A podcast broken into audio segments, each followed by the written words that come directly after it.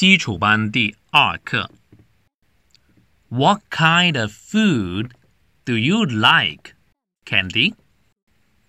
I want to eat small octopus.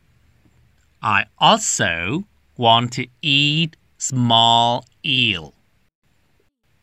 What kind of food do you like, big monster?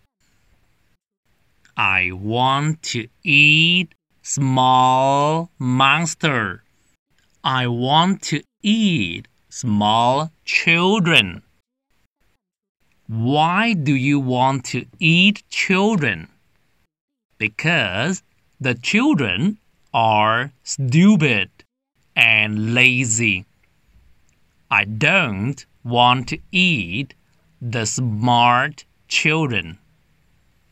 看生字，What kind of 哪一种？Octopus 章鱼、八爪鱼。Small 小的。Eel 鳗鱼。Monster 怪兽。Children 小朋友。Lazy 懒惰的。Smart 聪明的。我再用中等语速读一次。What kind of food do you like, Candy? I want to eat small octopus. I also want to eat small eel. What kind of food do you like, big monster? I want to eat small monster.